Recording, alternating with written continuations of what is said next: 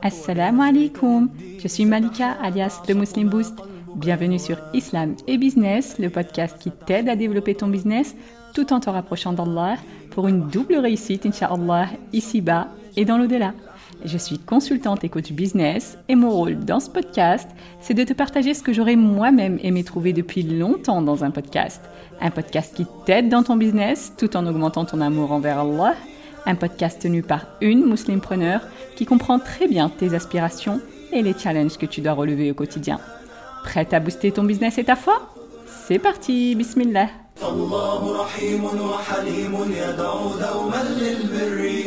Bienvenue dans cette série qui est Allah, dans laquelle on apprend à connaître notre Seigneur à travers ses 99 noms pour booster notre foi, bi'idnillah, pour savoir comment l'invoquer et pour obtenir la récompense ultime que le prophète wassalam, nous a promis dans le hadith authentique. Allah a 99 noms, 100 moins 1, celui qui les dénombre entre au paradis.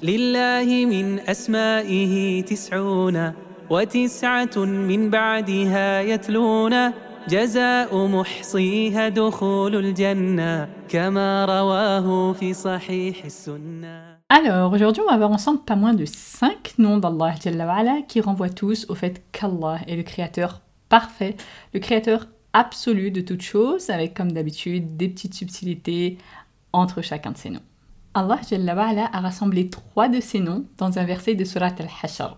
هو الله الخالق البارئ المصور له الأسماء الحسنى C'est lui Allah, Al-Khaliq, Al-Bari, Al-Musawwir, à lui les noms les plus beaux. Alors on va commencer par le nom Al-Khaliq, qui vient donc de la racine khalaqa et qui veut dire créer. Donc Al-Khaliq, c'est le créateur, celui qui décrète ce qu'il crée. Et très souvent, Allah utilise ce nom pour rappeler aux gens qu'il est l'unique qui mérite d'être adoré, qu'il ne convient donc pas de lui donner des associés, parce que l'une des meilleures façons pour convaincre les gens qu'Allah est le seul qui mérite d'être adoré, eh bien c'est en leur rappelant qu'Allah est le créateur de toutes choses, et qu'adorer quelqu'un d'autre que celui qui nous a créés, adorer quelqu'un qui lui-même a été créé, eh bien ça n'a aucun sens, et c'est même de la bêtise pure, ça contredit tout raisonnement sensé, toute forme d'intelligence, parce que celui qui a été créé dépend de son créateur. Donc si tu adores une créature, bien elle ne pourra rien pour toi, parce qu'elle ne peut déjà rien pour elle-même, étant donné qu'elle dépend de son créateur. Et pour nous pousser à réfléchir à ça, Allah a donné pléthore d'exemples dans le Coran de ce qu'il a créé. Il dit par exemple الحمد لله الذي خلق السماوات والأرض وجعل الظلمات والنور ثم الذين كفروا بربهم يعدلون Louange à Allah qui a créé les cieux et la terre et établi les ténèbres et la lumière, puis les mécréants donnent des égaux à leur Seigneur. C'est-à-dire comment ils peuvent lui donner des égaux alors que c'est lui qui, par sa louange, a créé les cieux et la terre et qui a créé les ténèbres et la lumière. Et il dit aussi, Jalla wa'ala, إن في خلق السماوات والأرض واختلاف الليل والنهار لآيات لأولي الألباب. En vérité, dans la création des cieux et de la terre, et dans l'alternance de la nuit et du jour, il y a certes des signes pour les doués d'intelligence.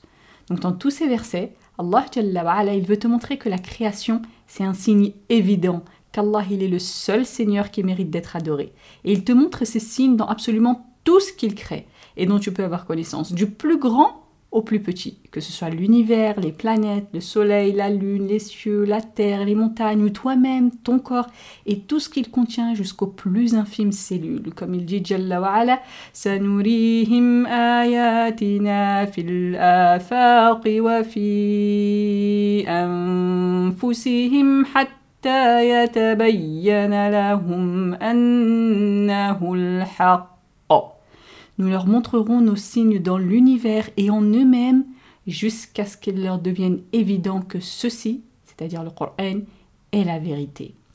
Et aussi à travers cette création, Allah il veut qu'on se rende compte que tout ça, eh bien ce n'est pas pour rien. Toute cette création, cette immensité, cette précision, cette perfection, etc., c'est pas pour rien, c'est pas pour jouer, comme il dit subhanah, وَمَا خَلَقْنَا السَّمَاءَ وَالْأَرْضَ وَمَا بَيْنَهُمَا لَاعِبِينَ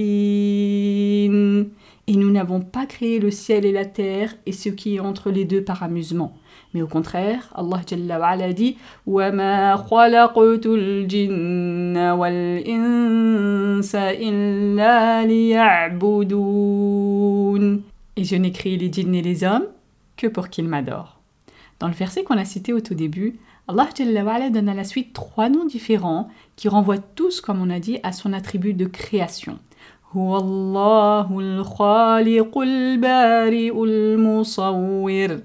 lui Allah, Al-Khaliq, Al-Bari, Al-Musawwir. Mais évidemment, il y a des petites subtilités entre chacun de ces noms. Donc Al-Khaliq, ça veut dire le créateur de façon générale. Et donc les noms Al-Bari et Al-Musawwir, ils viennent détailler davantage le nom d'Al-Khaliq. Al-Bari, c'est celui qui crée à partir du néant. On pourrait le traduire par le novateur suprême. Et Al-Bari, c'est un nom exclusif à Allah. On peut dire d'un individu qu'il est al-khaliq de quelque chose, mais on ne peut pas dire d'un individu qu'il est al-bari. Dire de quelqu'un qu'il est al-khaliq de quelque chose, ce n'est pas interdit, hein, parce qu'il y a des gens qui pensent qu'on n'a pas le droit de dire ça, mais en vérité, on peut dire qu'un individu est le créateur de telle chose, parce qu'Allah lui-même, dans le Coran, il dit « ahsanul khaliqin » Alors, gloire à Allah, le meilleur des créateurs.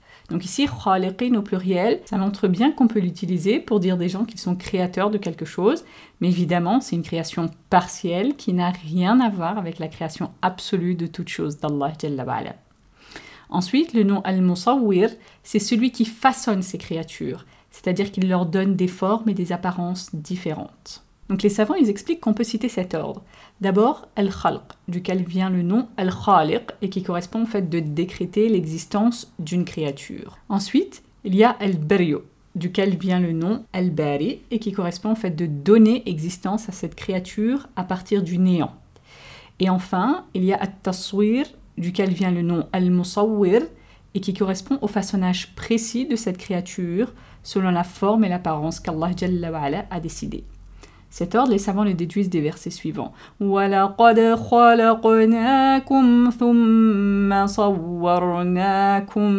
Et certes, nous vous avons créé, puis nous vous avons donné une forme. Donc ici, on voit bien qu'al-khalq vient avant at-taswir.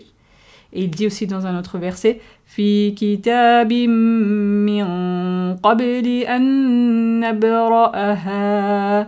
Dans un livre avant que nous ne l'ayons créé à partir du néant. Donc ici, c'est al-khalq, le fait d'avoir décrété la création avant al-bari. Donc ça, c'est pour les trois noms, al-khaliq, al-bari, al-musawwir. Il y a aussi le nom al-khallaq, qui est une forme superlative d'al-khaliq, pour exprimer le fait qu'Allah a créé et créé encore et encore sans arrêt. On pourrait le traduire par le grand créateur. Comme il dit Subhanah,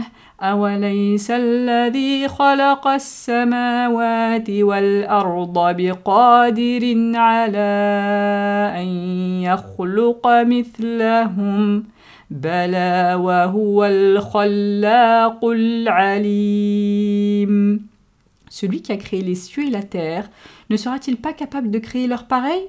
Oh que si, il est certes le grand créateur, l'omniscient.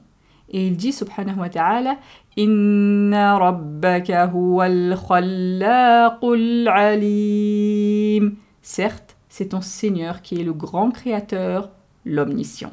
Il y a encore un autre nom composé en rapport avec la création qui est cité dans le Coran et qui est Badi'us samawati wal ard comme dans le verset.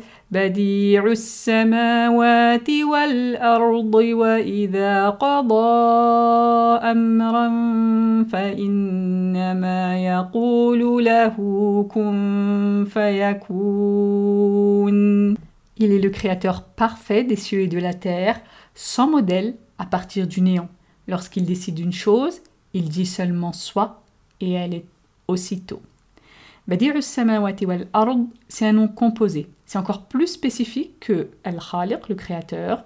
C'est celui qui crée tout ce qu'il y a dans les cieux et sur la terre et entre les deux à partir du néant, sans aucun modèle préexistant et dont la création est parfaite.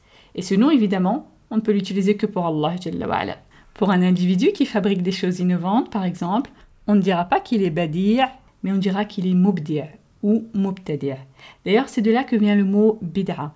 Alors quelqu'un qui est mubtadi' dans la vie en général, il n'y a aucun problème, c'est même quelque chose de très bien. Par contre, dans la religion, c'est interdit d'être mubtadi', c'est-à-dire d'apporter des choses nouvelles qui n'existaient pas à l'époque du prophète et qu'on appelle bid'a, donc des innovations en français.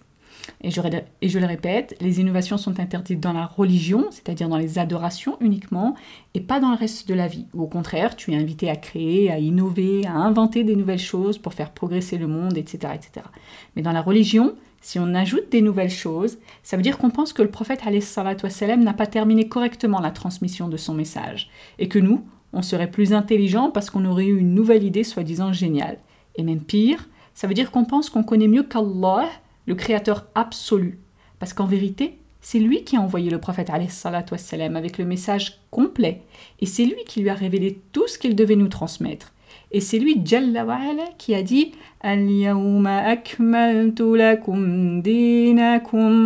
Aujourd'hui, j'ai parachevé pour vous votre religion.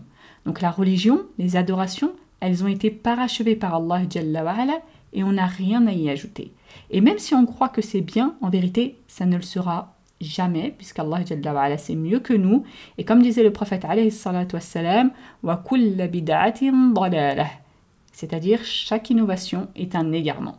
Chaque innovation dans la religion, bien évidemment.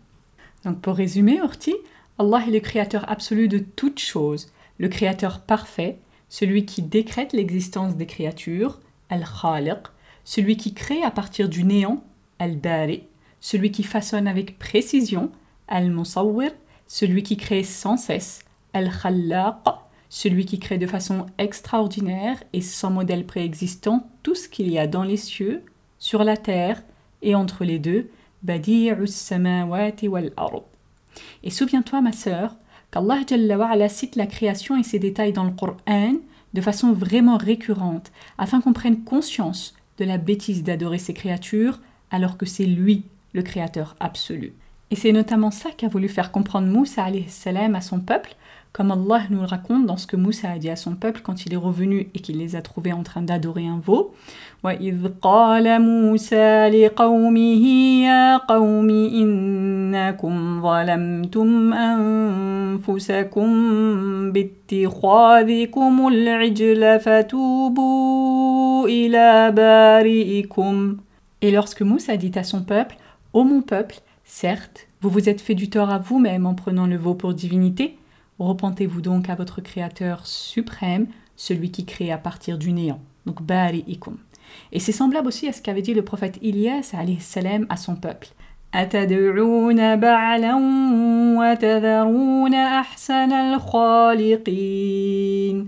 que vous invoquez Ba'la, c'était une idole, et vous délaissez le meilleur des créateurs? Parce qu'adorer une statue ou une quelconque autre créature, ça n'a vraiment aucun sens, comme il dit Subhanah,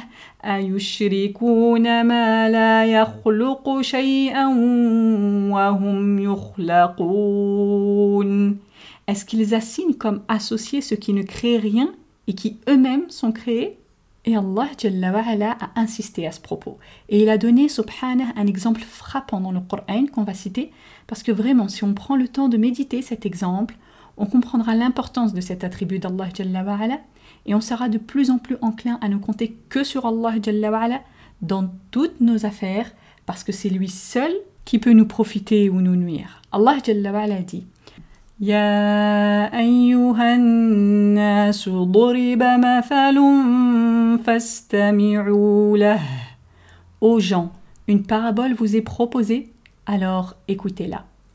إن الذين تدعون من دون الله لن يخلقوا ذبابا ولو اجتمعوا له Ce que vous invoquez en dehors d'Allah ne sauraient même pas créer une mouche, quand bien même ils s'unissaient pour cela. وإن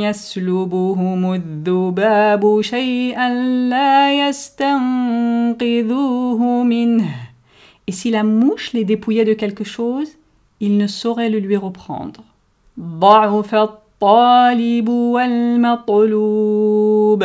Le solliciteur est faible, de même que le solliciter. Donc n'invoque pas celui qui est faible, orti, n'attend rien d'aucune créature, quelle qu'elle soit, mais attend tout du grand Créateur parfait, subhanah. Et le but aussi de tout ça, c'est que tu médites sur chaque création pour te rendre compte de sa perfection et de son immensité, et c'est comme ça que ta foi augmentera, parce que ton cœur ancrera de plus en plus la grandeur de ton Seigneur, Al-Khaliq, Al-Khallaq. Et à chaque fois que tu es impressionné par la création d'Allah pense à le glorifier. Tu dis par exemple Subhanallah ou Subhan al-Khaliq, Subhan al-Khallaq, etc., etc. Par exemple, essaye cette semaine, Orti, de te concentrer sur ça. Prends-le comme un petit devoir à faire. Pendant que tu continues à vivre ta vie normalement, ajoute juste le fait de prendre quelques instants par-ci par-là pour méditer sur les créations que tu vois devant toi. Quand tu sors pour déposer ou récupérer tes enfants, par exemple, tu regardes les arbres, tu regardes la création des gens, tu regardes le ciel, tu regardes les animaux que tu vois. Ou quand tu es chez toi, sur ton canapé, tu regardes ta propre création, tes cheveux, ta capacité de toucher, de sentir, de voir, d'écouter, de parler, de comprendre, de bouger, et même de respirer automatiquement sans y réfléchir et sans que cela ne te fatigue, etc. etc. Ne sois pas dans l'insouciance, Orti, face à la création des cieux et de la terre, des étoiles, du soleil, de ton corps, etc. Parce qu'Allah, il l'a cité très souvent dans le Coran et il veut que tu prennes le temps d'y méditer.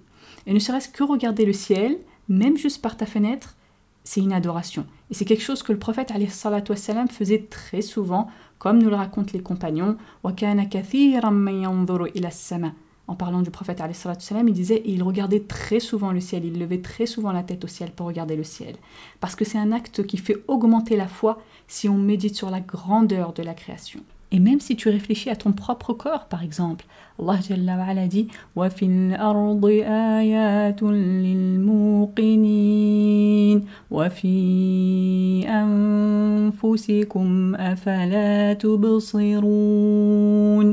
Il y a sur la terre des preuves pour ceux qui croient avec certitude, ainsi qu'en vous-même.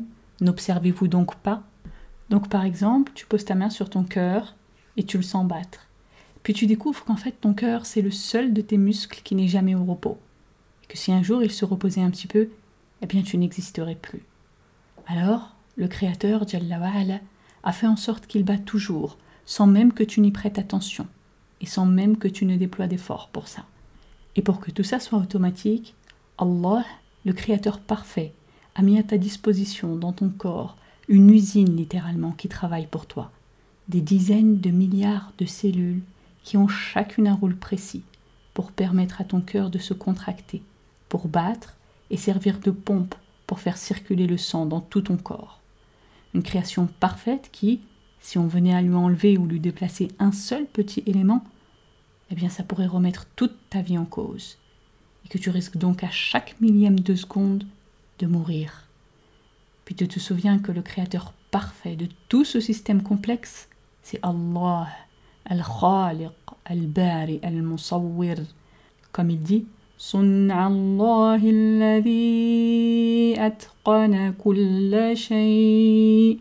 Telle est l'œuvre d'Allah qui a tout façonné à la perfection.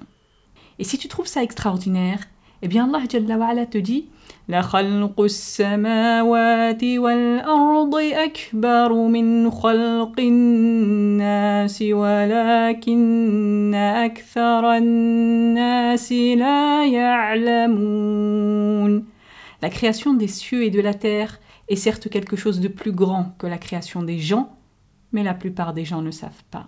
Donc pour finir, ma sœur, quand tu médites sur la création d'Allah, eh bien prends le temps de réaliser que celui qui a perfectionné tout ce qu'il a créé au détail près, c'est lui-même, Jalla wa'ala, qui est capable de créer tout ce dont tu as besoin, Orti. Absolument tout. Alors lève tes mains au ciel et invoque-le abondamment. Il est certes Al-Khaliq, Al-Bari, Al-Musawwir, Al-Khallaq, Badi'u samawati wal-ard. Voilà pour cet épisode, j'espère qu'il t'a plu. Si c'est le cas, je t'invite à partager le lien, que ce soit par message, par mail ou sur les réseaux sociaux, parce que ça permet de transmettre le bien autour de nous, comme Allah nous l'a demandé. Et le prophète wassalam, nous a incité à ne mépriser aucune bonne action, aussi petite nous semble-t-elle.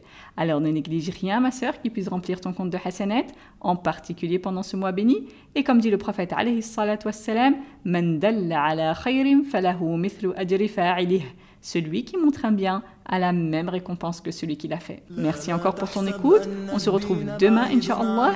D'ici là, prends soin de toi et de ta foi. Subhanak Allahumma wa bihamdik. Ashhadu an la ilaha illa ant. Astaghfiruka wa atubu ilayk.